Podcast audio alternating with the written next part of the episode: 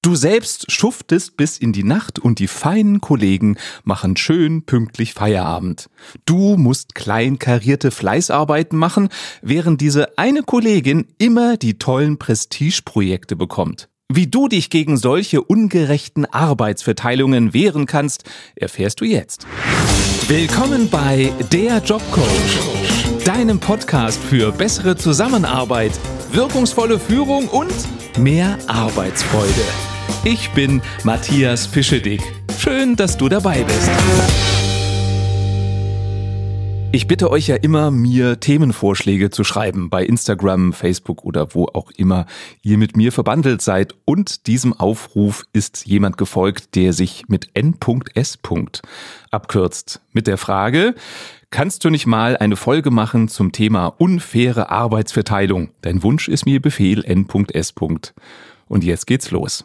Beim Thema ungerechte Arbeitsverteilung ist ja die Grundfrage, was ist eigentlich gerecht? Und ich glaube, wenn ich das in die Runde frage, wirst du und jeder andere Hörer sagen, ja, Gerechtigkeit ist total wichtig und wir werden nicken und glauben, dass wir einer Meinung sind. Wenn wir dann anfangen würden, uns mal genauer darüber abzustimmen, was ist denn eine gerechte Arbeitsverteilung, würden wir wahrscheinlich sehr unterschiedliche Ideen haben. Man könnte ja sagen, naja, alle müssen gleich behandelt werden, jeder kriegt die gleichen Aufgaben. Oder nee, es geht darum, dass man die Erfahrung berücksichtigt oder das Geschlecht oder die Stressresistenz. Der Kollege ist schneller gestresst, dem dürfen wir nicht so viel zumuten. Der andere Kollege hält mehr aus, dem können wir mehr geben. Oder behandeln wir Junge anders als Alte? Wie machst du das? Und das ist für mich das Wichtigste, sich bewusst zu machen, es gibt nicht die gerechte Arbeitsverteilung, bei der jeder sofort sagt, juhu, genauso machen wir das. Deswegen habe ein wenig Nachsicht mit deinem Chef, der hat einfach eine andere Meinung als du, was Gerechtigkeit angeht. Das heißt aber nicht, dass du das akzeptieren musst, dass du das einfach so hinnehmen musst. Und hier ist meine Strategie, wie du vorgehen solltest, wenn du genervt bist davon, wie dein Chef die Arbeit verteilt. Schritt Nummer eins: Schreib dir auf, was genau du ungerecht findest bei der Verteilung der Arbeit und warum.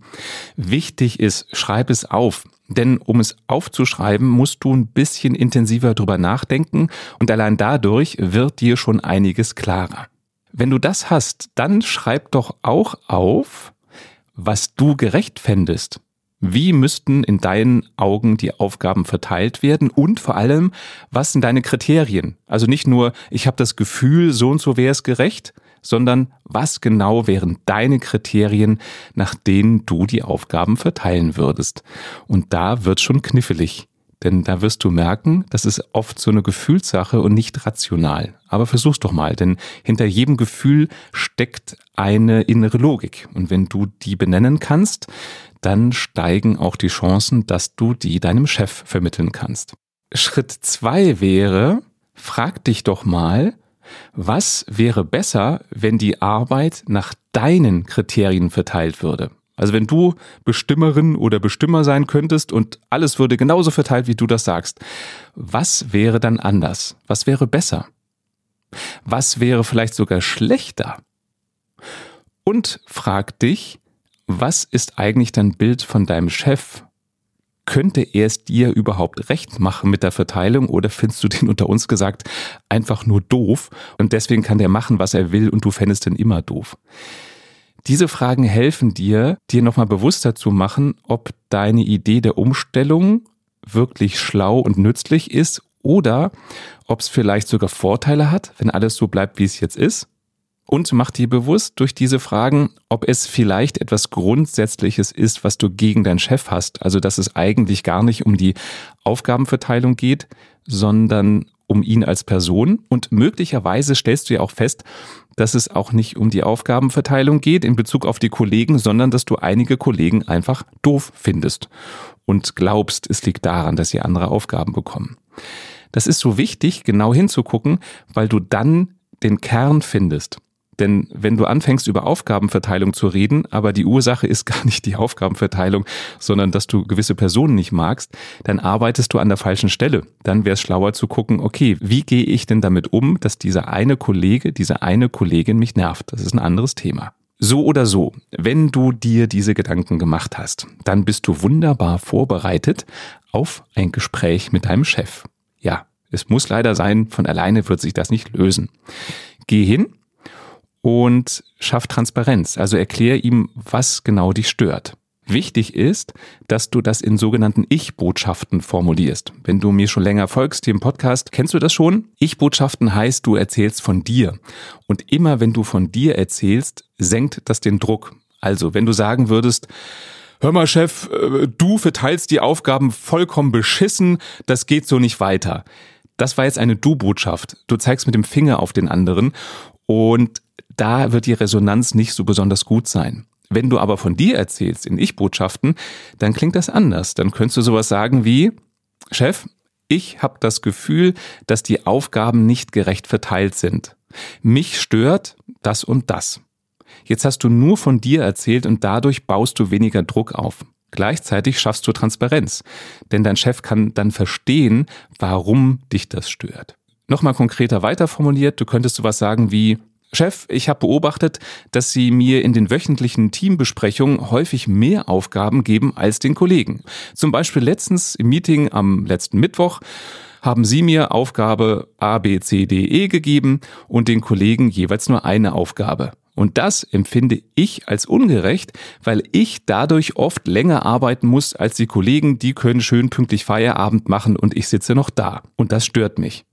Und dann kannst du entweder abwarten, was er dazu sagt, oder direkt anbieten, wie du es machen würdest. Also sowas wie, und ich fände es gerechter, wenn die Aufgaben so und so verteilt würden, aus den und den Gründen. Frag ihn dann, ob er das nachvollziehen kann ob er deinen Standpunkt verstanden hat. Es geht jetzt erstmal nicht darum, dass er dir Recht gibt. Ganz wichtig, verstehen heißt nicht Recht geben. Er muss nicht sofort irgendwo unterschreiben oder vor dir auf die Knie fallen und sagen, du hast Recht, ich habe dir so Unrecht getan. Das ist nicht die Idee. Die Idee ist erstmal, dass er nachvollziehen kann, was dich stört und vor allem warum und wie du es gerne hättest und auch hier warum. Also was ist die Logik dahinter? Was ist dein Gerechtigkeitsgefühl? Manchmal reicht diese Klarheit schon aus, dass der Chef Verständnis hat und die Dinge ändert. Denn einige Chefs haben leider die Angewohnheit, dass sie Aufgaben verteilen nach dem Motto, wenn die verteilt sind, sind sie auch erledigt. Sie haben gar nicht auf dem Schirm, welcher Aufwand dahinter steckt für dich und die anderen Kollegen, die anderen Mitarbeiter, die Aufgabe zu erfüllen. Und dadurch, dass du ein Feedback gibst, was für ein Aufwand dahinter steckt, welche Konsequenzen das hat, wenn du all diese Aufgaben übernimmst, dass du sie vielleicht nicht gut genug erfüllen kannst oder viel Zeit brauchst, sind Chefs oft gar nicht bewusst. Es kann auch sein, dass sich in diesem Gespräch rausstellt, dass dein Chef gar nicht die Erwartung hatte, dass du die Aufgaben genauso erfüllst, wie du es gemacht hast. Also vielleicht überperformst du auch. Und er wollte keine umfassende Recherche, sondern nur mal ein paar Ideen haben als Beispiel. Auch deshalb ist es schlau, mal drüber zu reden und sich abzugleichen. Wenn dein Chef dich verstanden hat, nachvollziehen kann, dass du vielleicht andere Werte hast, eine andere Struktur hast, wie du die Aufgaben verteilen würdest, dann frag ihn doch, was denn seine Kriterien sind. Und mach das bitte wirklich interessiert. Denn das, was für dich ungerecht erscheint, hat für ihn ja irgendeine innere Logik. Also es könnte sein, dass er sagt, du, mir ist Harmonie wichtig und dir kann ich Aufgaben geben und du motzt nicht, du machst sie einfach, deswegen kriegst du so viel. Oder vielleicht sagt er auch, mir ist Schnelligkeit wichtig. Und weil du besonders schnell bist beim Erledigen der Aufgaben, kriegst du so viel von mir. Das muss dir nicht gefallen, aber es schafft Verständnis. Du kannst verstehen, warum er Aufgaben so verteilt. Und wenn ihr dann beide besser versteht, wie der andere tickt, dann habt ihr genug Klarheit, um gemeinsam zu überlegen, wie ihr damit umgeht.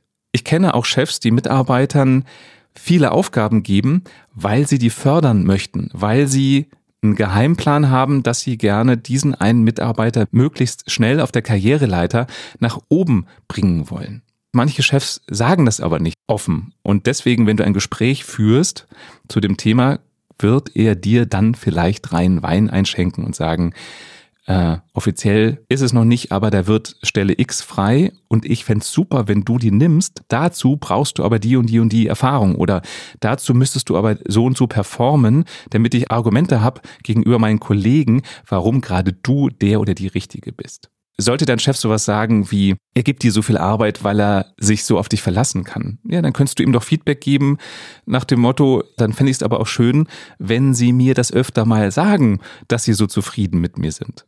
Das passiert auch, dass Chefs eher sich um die kümmern, die nerven, aber den High-Performern keine Aufmerksamkeit geben. Und das wäre die ideale Gelegenheit, dazu nochmal Feedback zu geben.